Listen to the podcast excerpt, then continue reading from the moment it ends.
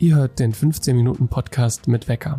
Ich bin Henning von Hertel, mache Musik unter dem Namen HerdK und bin daran interessiert, wie Menschen mit ihrer Zeit umgehen. In der heutigen Ausgabe von Zeit für Zeit ist Enno Bunger zu Gast. Enno ist ein sehr beliebter Singer-Songwriter und ein überaus herzlicher Zeitgenosse. Wir sprachen darüber, warum er immer vor 10 Uhr aufstehen muss, weshalb man als Musiker auch mal ein schlechter Unternehmer sein darf und wieso er den Online-Kalender seines Friseurs kopiert hat. Viel Vergnügen. Hallo Enno. Moin Henning. Es ist jetzt hier 20 Uhr. Wie sah dein Tag bisher aus? Äh, ich bin mit dem Van runtergefahren nach Portugal und in Sagres, das ist ein Ort, der heißt so wie das Bier, was wir, glaube ich, kennen. Finde ich immer ganz praktisch, wenn die Orte einfach so heißen wie das Bier. Ja, also ich mache gerade so eine Rundreise, einfach um so ein bisschen inspirierter zu sein, neue Eindrücke zu gewinnen und auch mehr Tageslicht zu haben. Und tatsächlich gerade aber bin ich unterwegs, sagen wir mal zu 60 Prozent, um zu schreiben, um kreativ zu sein.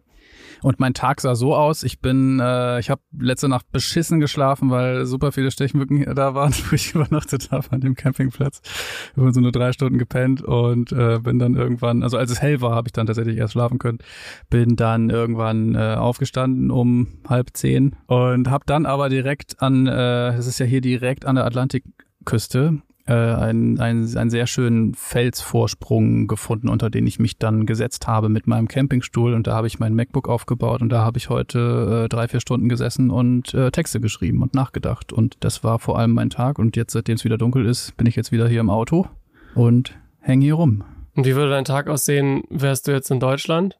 Dann würde ich auf jeden Fall, das mache ich nämlich seitdem ich 30 bin, einstellig aufstehen das ist, äh, das ist so, das, weißt du, 9,59 spätestens. Die so. goldene Regel. Äh, ja, genau. Äh, ich würde versuchen, also wenn ich es jetzt so, also das mache ich nicht jeden Tag, aber gerade wenn es wichtig ist, wenn man den Kopf freikriegen will, ich äh, mache so seit ein, zwei Jahren wieder vermehrt mehr Sport, gehe laufen oder zumindest spazieren, aber auch joggen und so und einfach, ich brauche so diesen Ausgleich zwischen physisch und psychisch. Ich weiß nicht, wie man das nennt. Die Synapsen sind da besser vertüdelt miteinander. Und da würde ich, ja, das ist, ich habe, das ist genau das Problem. Also das frage ich mich auch immer. Das ist ja genau das Problem der Selbstständigkeit, das zu strukturieren. Ne? Also da irgendwie so eine Regelmäßigkeit reinzubekommen und so eine Mischung aus ein harter Chef zu sich selbst zu sein und netter. Und ich bin leider eher der nette Chef. Weißt ah, okay. du? Also ich mhm. bin zu gut mit mir meistens. Du bist der nette Chef und der unangenehme Angestellte. Ja, genau. Ich habe in Vorbereitung hierfür mal geguckt, was andere Leute machen oder gemacht haben, wie sie ihren Tag strukturiert haben. Und ich habe zum Beispiel von Tim Cook, also Apple CEO, gesehen, der steht um 3.30 Uhr morgens auf und um 20.30 Uhr abends geht er schlafen. Dann habe ich aber gedacht, na, das passt nicht so gut zu dir. Ich suche mal irgendjemanden, der dir näher ist. Und dann habe ich Ludwig van Beethoven gefunden. Und da würde ich dir gerne mal den, den Tagesablauf vorlesen, wie der das gemacht hat. Ja. 6 Uhr Frühstück. 7 Uhr komponieren und kurze Spaziergänge. 15 Uhr Mittagessen. 16 Uhr Spaziergang.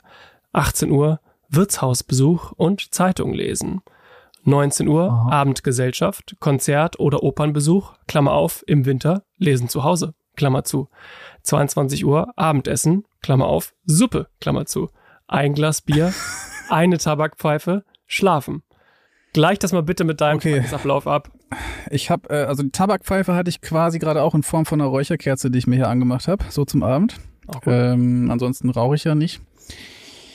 Ja, ey, bei mir ist es sehr random. Also ich habe tatsächlich diese Struktur nicht. Ich versuche das manchmal, ich kriege das aber meistens eher nur hin, wenn ich mir wirklich Termine mache mit anderen Menschen. Das hilft mir, den Tag zu strukturieren. Was mir auch sehr hilft bei der Struktur, ist mein Hund. Wenn ich zu Hause bin, ich habe jetzt meinen Hund gerade nicht bei mir, aber dann ist auf jeden Fall, dann gehe ich auf jeden Fall safe als allererstes erstmal hier duschen, anziehen, raus, Runde laufen, dann frühstücken, dann an Tisch. Wenn mein Hund nicht bei mir ist, kann es auch ganz oft sein, dass ich einfach merke, ey, ich habe gerade irgendwie eine Idee, und es ist auch wirklich so, dass ich ähm, an allen Orten schreibe. Ne? Also das heißt auch, manchmal wache ich auf und dann äh, ist direkt hier mein Computer neben dem Bett und dann wird sich ins Bett äh, aufgesetzt und dann geschrieben, ohne aufzustehen, weil direkt das einfach raus muss. Ich habe nicht diese Struktur. Ich sehne mich manchmal danach, aber irgendwie merke ich, dass ich mache das jetzt seit 15 Jahren, glaube ich, dass ich ja seit 2006 Ne, seitdem ich aus der Schule raus bin, bin ich einfach freischaffender Musiker und habe mir das so vorgenommen, dass das mein Leben sein soll. Und irgendwie läuft es bei mir auch ohne, dass ich jetzt so eine krasse, stringente Struktur habe. Es gibt da natürlich auch andere Leute, ich weiß nicht, du musst mal hier zum Beispiel Herrn Bosse einladen, das ist ganz interessant, wie der das so macht. Ähm, das ist, glaube ich, ein sehr strukturiert, strukturierter Mensch und so weiß nicht, hardest working man, Showbusiness in Deutschland, glaube ich so. Der haut aber auch alle zwei Jahre spätestens immer eine Platte raus. Bei mir dauert das dann auch mal vier, fünf Jahre, ne? Ähm, ja, und Ortswechsel scheint da auch zu helfen, wenn du jetzt unterwegs bist. Ja, ich finde das einfach natürlich generell gut, wenn man nicht immer nur an einem Ort klebt, sondern verschiedene Eindrücke hat und ähm, dann auch von so, weiß nicht, einfach von einem Blick auch mal inspiriert ist und in dem Moment einfach eine schöne Aussicht hat. Und das ist, finde ich, für die Psyche wichtig. Ähm, je schlechter der Blick ist, desto düsterer werden die Songs, habe ich so das Gefühl. Ich habe äh, ganz viele Songs auch früher, weißt du, so im Kinderzimmer geschrieben, wo ich überhaupt keine Aussicht hatte und ganz wenig Tageslicht und so. Oder manchmal auch in, äh, in einem Bunker, wo wir unseren Proberaum haben in Hamburg wo auch kein Tageslicht ist. Und irgendwie, wenn ich da bin, merke ich so, ich meine, das ist ja auch cool. Ich mag ja auch die düstere, äh, den, den ganzen düsteren Kram, den ich so mache oder generell düstere melancholische Musik. In dem Verhältnis von mir wird es meistens düsterer an je düsteren Orten ich bin so. Und äh, gerade habe ich irgendwie so ein bisschen Bock, der Dunkelheit so ein bisschen zu entfliehen, einfach um mir selber auch was Gutes zu tun. Auch wenn du wahrscheinlich schon hunderttausend Mal drüber gesprochen hast. Das Album Was berührt, das bleibt 2019. Du singst über Freundschaft, Liebe und Tod. Äh, Im Hintergrund der Platte ist zwei enge Menschen in deinem Leben sind an Krebs erkrankt und ein lieber Mensch ist gestorben und der andere Mensch hat überlebt. Du hast in einem Interview mit Torben Hodern vom Diffus Magazin gesagt, das, was du daraus mitgenommen hast, eine wichtige Sache war dieser blöde Ausspruch YOLO,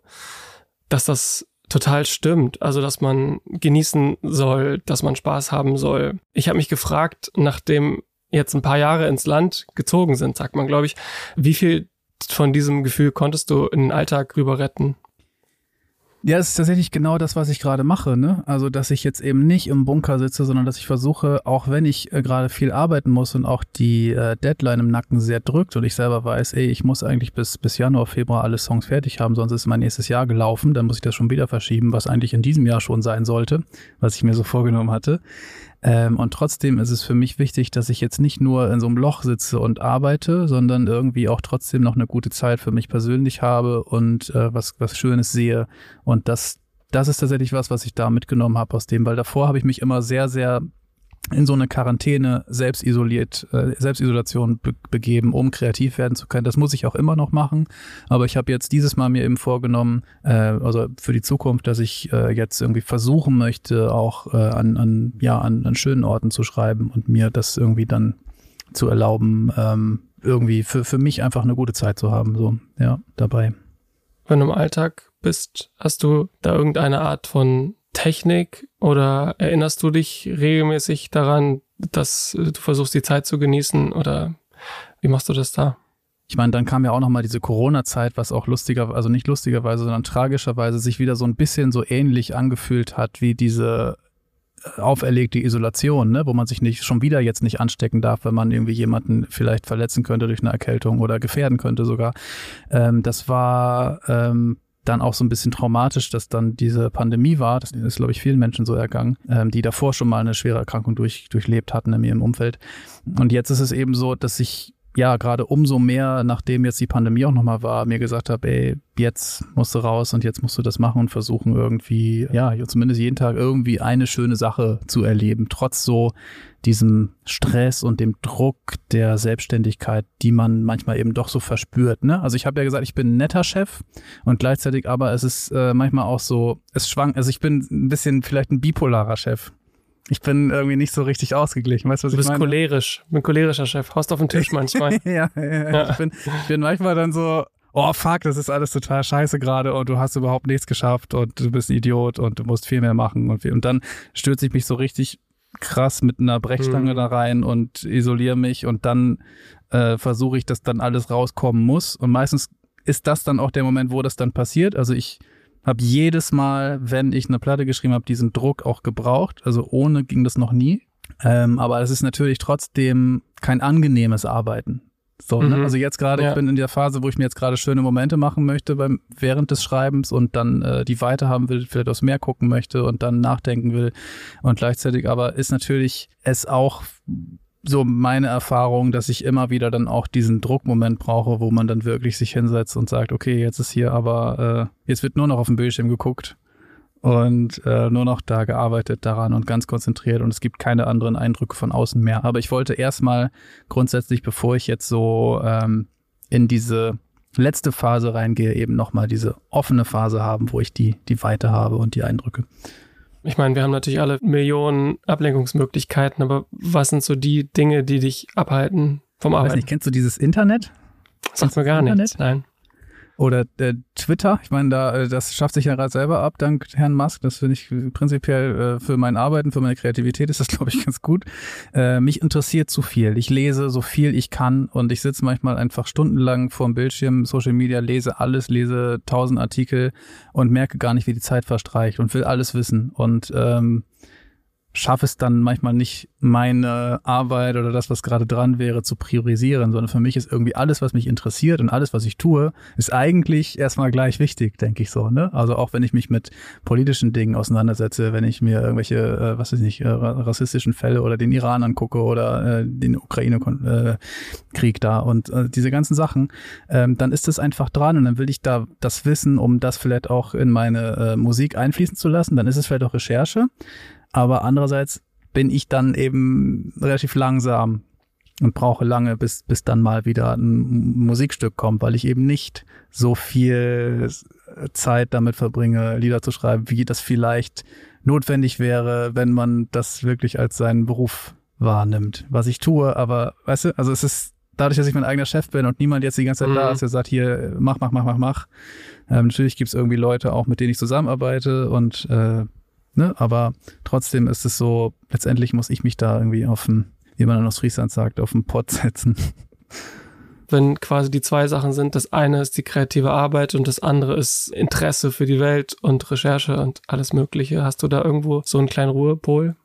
Auf jeden Fall ist dieser Ruhepol für mich äh, in irgendeiner Form Sport und Bewegung, spazieren gehen und äh, natürlich auch äh, Menschen treffen und Zerstreuung zu haben. Da ist dann auch viel los. Es ist jetzt nicht unbedingt das, was man Ruhepol definieren würde, aber für mich irgendwie schon. Also das ist dann ja entfernt von so meiner Arbeit meistens und das ist dann ein wichtiger Ausgleich für mich. Du stehst einstellig auf. Hattest du schon weitere Techniken die letzten Jahre probiert? Irgendwas, was du erzählen kannst? Also wenn wir jetzt, ist jetzt die Frage so, wenn es nur um die Struktur geht, dann habe ich tatsächlich noch nicht so diese Skills. Mhm. Der Skill ist einfach, glaube ich, das zu machen, ne? Also sich wirklich hinzusetzen und zu sagen, ey, das ist jetzt dran und priorisiere das. Und diese Priorisierung kommt dann eben auch dann, wenn man sagt, okay, ich muss jetzt irgendwie gerade mal einem guten Kumpel äh, meine Social Media Account äh, Login-Daten geben und sagen, bitte ändere das Passwort und dann bin ich erstmal raus und komme da nicht wieder rein oder so, ne? Oder eben, ja, sich selber zu isolieren und zu sagen, okay, ich fahre an irgendeinen Ort oder gehe an irgendeinen Ort, wo eben kein Internet ist und wo ich dann eben auch isoliert bin und konzentriert konzentriert arbeiten kann und äh, Telefon gar nicht erst mitnehmen oder ausschalten. Und dann ist auf jeden Fall eine Chance schon mal da, dass man was, dass man sich auseinandersetzt. So, ne? Ja. Es gibt natürlich viele Einflüsse, Druck von außen oder von innen. Während der Pandemie, als es nicht möglich war, Konzerte zu spielen, hast du Online-Konzerte gespielt. Du hast sogar ein eigenes Startup gegründet, damit mhm. das noch technisch hochwertiger möglich ist. Was ist dein Verhältnis zu Geld? Kannst du das sagen? Ich würde sagen, auch nicht wirklich ein super professionelles, ne, sondern es ist eher so ein bisschen hippie-mäßig. Geld fließt irgendwie rein und wird auch wieder ausgegeben. Also ich bin nicht gut darin, sagen wir mal so, jetzt irgendwie ein krasser Unternehmer zu sein oder sowas und das alles im Blick zu haben. Das war noch nie so meine Stärke, mit Zahlen zu arbeiten. Aber glücklicherweise ist es auch so, einerseits habe ich ein Management und andererseits ist es so, dass ich einfach in der normalen Saison einfach so viele Konzerte spiele, die mir sinnvoll erscheinen und dann kommt auch genug rein und dann muss ich mir nicht so viel Gedanken machen. Aber ich habe mir zum Beispiel noch nie Gedanken gemacht über, was man vielleicht mal tun sollte, so Altersvorsorge und solche Dinge. Also so mit 36 Jahren sollte man das vielleicht mal tun. Aber irgendwie weiß ich nicht. Also mir geht's gut. Ich habe äh, das ganz, ganz große Glück, mir über die letzten 15 Jahre einfach ein Publikum erspielt zu haben, was super treu ist, was immer wieder zu den Konzerten kommt und ähm, was einfach da ist und mir Nachrichten schreibt und total, ja, super ist. Das ist natürlich ein Riesenprivileg, was ich da habe, dass es diese Menschen gibt, die, die mir dazuhören und die auch seit vier Platten dabei sind und einfach immer wieder kommen oder immer wieder reinhören. Und die Idee mit diesen Online-Konzerten war gar nicht meine, sondern die Idee wurde mir von meinen so. ZuhörerInnen herangetragen. Ne? Also die hatten okay. gefragt, ob es möglich wäre, dass ich irgendwie für irgendwen dann, der Geburtstag hatte, ein Überraschungskonzert bei Zoom spielen kann. Und dann habe ich das halt gemacht, habe dann einen Insta-Post gemacht und habe ah, okay. geschrieben, hier, das habe ich jetzt gemacht. Und dann wurde es so ein Selbstläufer, dann wollten das alle. Mhm. Und dann habe ich mir von meinem Friseur so ein Kalender-Plugin äh, geklaut sozusagen, auf meiner Homepage gebaut und also dann konnte man mich buchen.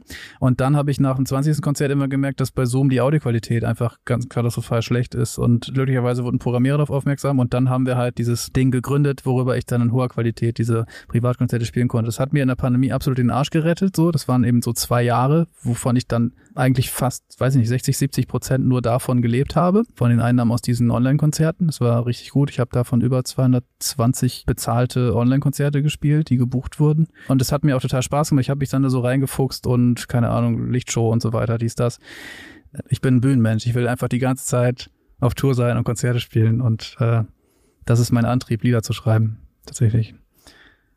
Ich habe ohnehin das Gefühl, dass du eh so eine Intensität suchst, wenn man sich auch deine Lieder anhört, dann gehst du ja immer sehr, sehr tief rein. Also das scheint irgendwie was zu sein, wo du die Zeit einfach mit verbringen musst, denke ich, als Hörer.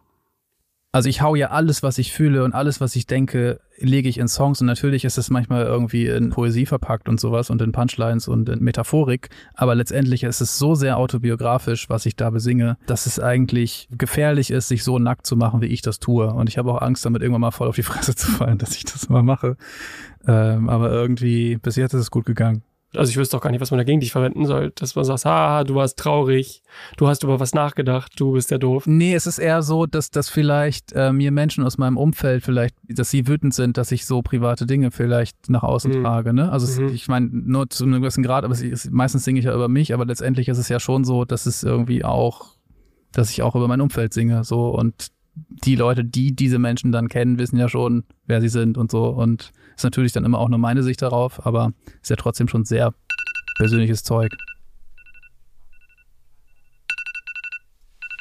Vielen lieben Dank, Enno, für deine Zeit. Voll gern, Henning. Ich könnte noch ewig mit dir weitersprechen, aber es ist ja auch so ein bisschen das Prinzip, dass, wenn man mal darüber nachdenkt, dass man sich dann nicht drei Stunden damit beschäftigt, sondern dass man sich kurz damit beschäftigt. Ja, ich muss auch los, ich muss jetzt Song schreiben. Bis bald, mach's gut. Und das war es auch schon wieder mit dieser Podcast-Folge. Vielen Dank an Enno Bunger für das tolle Gespräch und euch fürs Zuhören. Sollte euch die Folge gefallen haben, abonniert den Podcast gerne und schaut auf meinem Instagram-Profil vorbei für mehr Infos, Musik und Gedanken zu dem Thema. Ebenfalls sei euch mein neues Album Was mache ich mit meiner Zeit ans Herz gelegt, das vor kurzem erschienen ist. Dieser Podcast ist in Zusammenarbeit mit Diffus entstanden. Ich freue mich sehr, wenn ihr das nächste Mal wieder dabei seid, wenn es heißt Zeit für Zeit.